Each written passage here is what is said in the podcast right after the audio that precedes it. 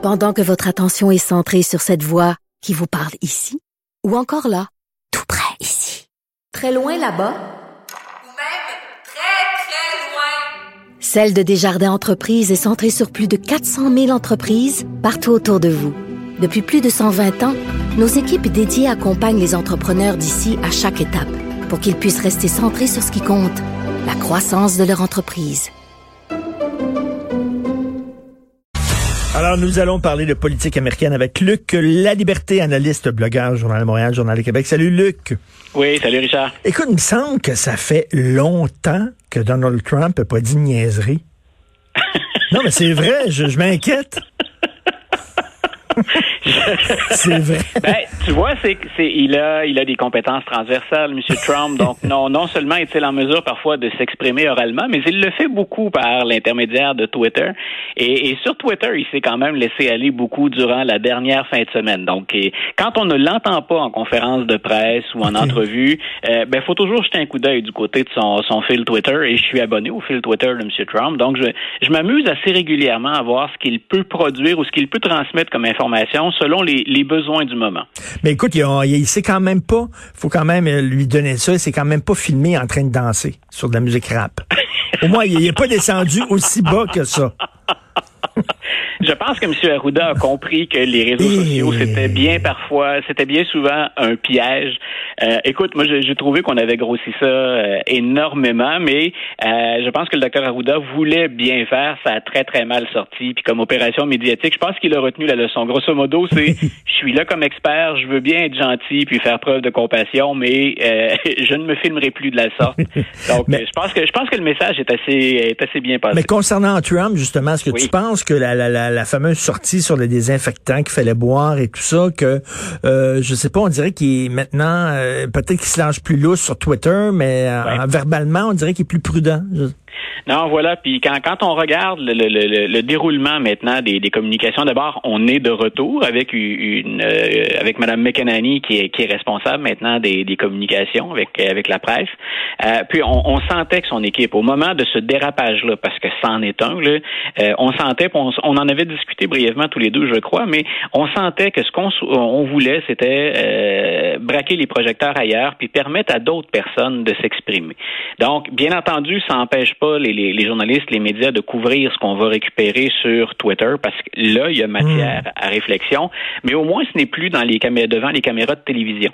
Donc, on l'a vu là, euh, semoncer vertement une journaliste il n'y a pas longtemps puis mettre fin à une conférence de presse, mais rien qui est à la hauteur de ce qu'on a entendu la, la, la, la, fameuse fois où il a parlé des, des désinfectants et de la luminothérapie.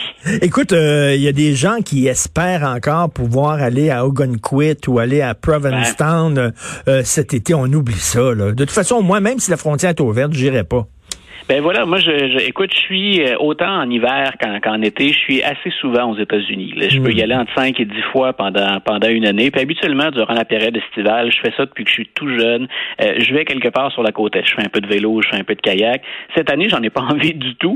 et pour et pour être en contact avec des, des, des gens que, que je fréquentais sur place là-bas, ils ont plus ou moins envie de nous voir aussi dans certains cas. Euh, on sait bien que la situation elle est particulièrement précaire, là, même si le tourisme québécois, canadien, mais beaucoup québécois, entre autres sur la côte est, euh, ben c'était une manne, hein, puis il y avait ben eu oui. une recrudescence dans les dernières années. Je pense que dans le contexte actuel, euh, les gens sont bien, ou en tout cas sont, se sentent plus en sécurité, chacun de leur côté de, de la frontière. Et, et j'imagine que ceux qui vivent du tourisme ici, ben comptent sur le fait que quand on va ouvrir, parce qu'il semble que ce soit le cas, les parcs nationaux, ben les Québécois vont investir un peu plus chez nous, ici, mm. euh, puis ça va compenser pour ce qu'on perd de, de, de séjours venant de l'étranger, entre autres des États-Unis, parce que nous sommes une bonne destination souvent pour les Américains, considérant ne serait-ce que ça le taux de change. Un maudit été plate qu'on va passer. C'est incroyable. Et même les gens des régions au Québec veulent pas nous voir. On va être pognés là, sur notre balcon.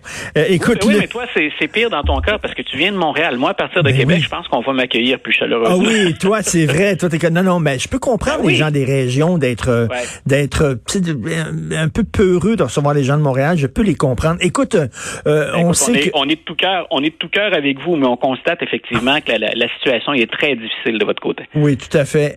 Euh, écoute, Luc, euh, il y a toujours cette discussion-là sur le fameux rapport d'impôt de Donald Trump. Ouais.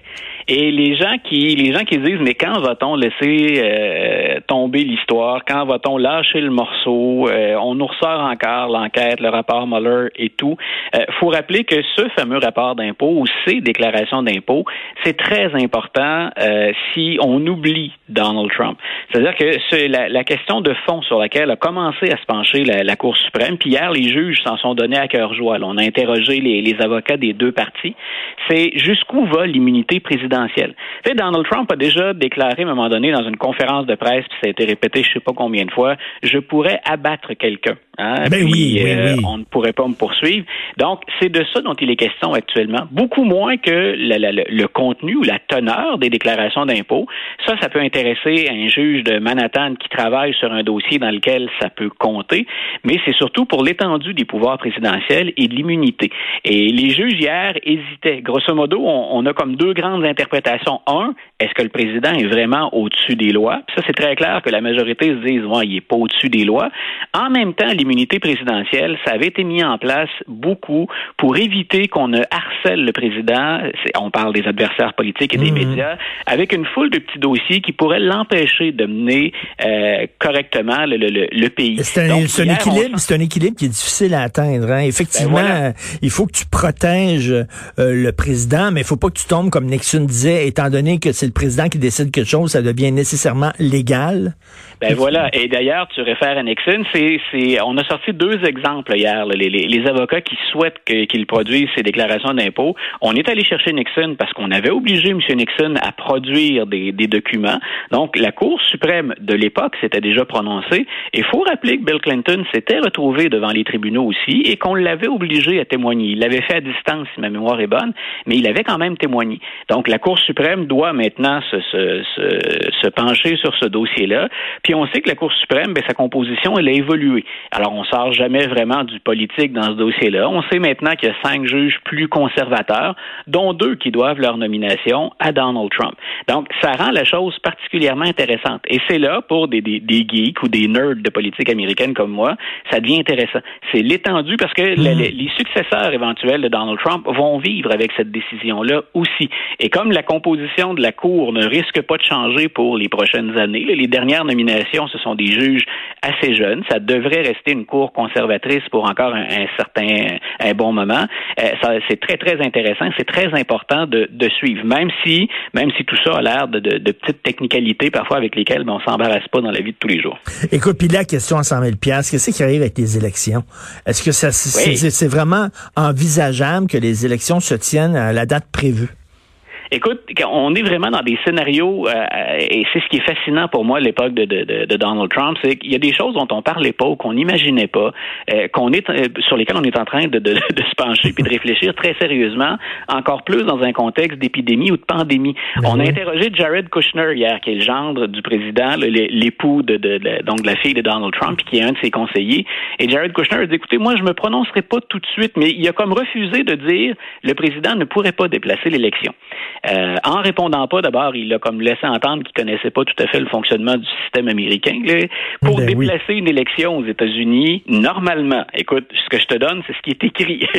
ce qui est écrit ou la tradition aux États-Unis, euh, il faut le deux tiers de la Chambre des représentants et du Sénat pour changer la date d'une élection.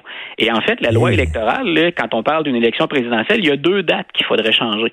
On sait que les Américains vont aller voter au début du mois de novembre, mais on sait aussi que le collège électoral, parce qu'aux États-Unis, c'est une démocratie indirecte. Les grands électeurs, eux, se retrouvent au début décembre. C'est pas une surprise habituellement. Ils ne font que confirmer le vote de la mmh. population du début novembre. Mais donc, il faudrait changer deux moments et il faudrait imaginer un effort concerté des républicains et des démocrates. C'est à peu près inimaginable. Et dans l'autre cas, si on voulait déplacer, ça je pense qu'on l'avait déjà évoqué tous les deux, mais si on voulait changer la date d'entrée en fonction du nouveau président ou le départ de Donald Trump s'il est battu ou le début de son nouveau mandat, ben ça c'est fixé au 20 janvier. Et c'est la Constitution. Donc, est-ce que Donald Trump peut défier le Congrès et la Constitution en disant, moi, je déplace l'élection? Euh, il pourrait toujours, M. Trump, il nous a habitués à des surprises, il pourrait toujours se risquer dans ce dossier-là. Mais normalement, c'est ça, c'est très, très, très clair. Mais, mais c'est là encore, c'est un l'équilibre est pas évident parce que d'un côté, tu veux pas qu'il profite de la pandémie pour s'accrocher au pouvoir, mais de l'autre, est-ce que c'est vraiment logique de tenir une élection dans, dans ces périodes-ci? Donc, pas évident. Non, puis on va avoir droit, c'est certain, à un certain nombre de controverses, parce que déjà on dit, euh, ben, il, ce serait facile, ils pourraient tous, on a le temps, ils pourraient tous voter. Quand je dis c'est facile, c'est beaucoup d'organisations, mais c'est la solution facile. Ils pourraient tous voter par la poste. Donc on demande à personne de se déplacer. Euh, déjà, on se trouverait à exclure des gens, euh, selon la, la, la, la répartition, la façon de rejoindre l'ensemble des, des Américains. Et là, ce qu'on craint avec un vote par la poste, ce serait des cas de fraude. Comment fait-on pour valider ou pour certifier les résultats de l'élection? Sinon, ben, il faut entrevoir une multitude de moyens, mais dans ces moyens, il y a le fait que des gens puissent se déplacer dans des bureaux de votation.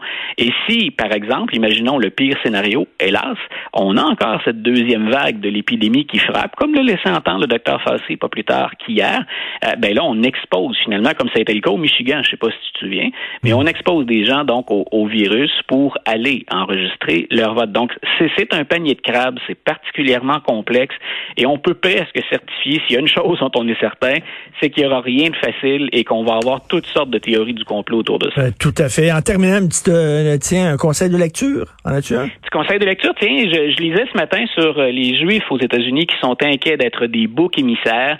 Et quand j'ai pensé bouc émissaire, ben, j'ai pensé à la pièce de théâtre d'Arthur Miller, The Crucible ou La chasse aux sorcières. Oui et c'est le macartisme. Donc, c'est le prof d'histoire qui ressort encore. Mais donc, on se souviendra hein, de cette hystérie, de cette peur presque maladive aux États-Unis après la Deuxième Guerre, euh, d'une véritable invasion communiste aux États-Unis, et un sénateur, Joseph McCarthy, qui est à la tête de la commission sénatoriale d'enquête sur les activités non américaines. Et le simple fait d'avoir été euh, suspecté, associé à de présumés socialistes ou communistes, ben, ça pouvait ruiner votre carrière. C'est un peu ce qu'Arthur Miller dénonce en s'inspirant, lui, de la chasse aux sorcières de 1692, les fameuses sorcières de Salem. Donc, suggestion de lecture aujourd'hui de Crucible ou La chasse aux sorcières. Écoute, moi, j'ai une suggestion de série pour toi, Mrs. America. Mrs. America, tu dois absolument voir ça. Écoute, ça se passe dans les années 70, c'est la montée du féminisme et il y a une femme qui est euh, qui est euh, qui est une conservatrice qui est euh, interprétée par Kate Blanchett qui elle décide de monter au front et de contrer le mouvement féministe qui voulait avoir des droits égaux pour pour les oh. femmes les hommes et tout ça. Et elle qui est contre ça, c'est passionnant. C'est sur la politique des années 70 aux États-Unis, la montée du féminisme, tu vas triper comme un fou. Ben, écoute, je, retiens, je retiens, puis je te reviens quand j'aurai, eu l'occasion d'y jeter un œil. OK, merci beaucoup, Luc. Bye, Richard, bonne journée.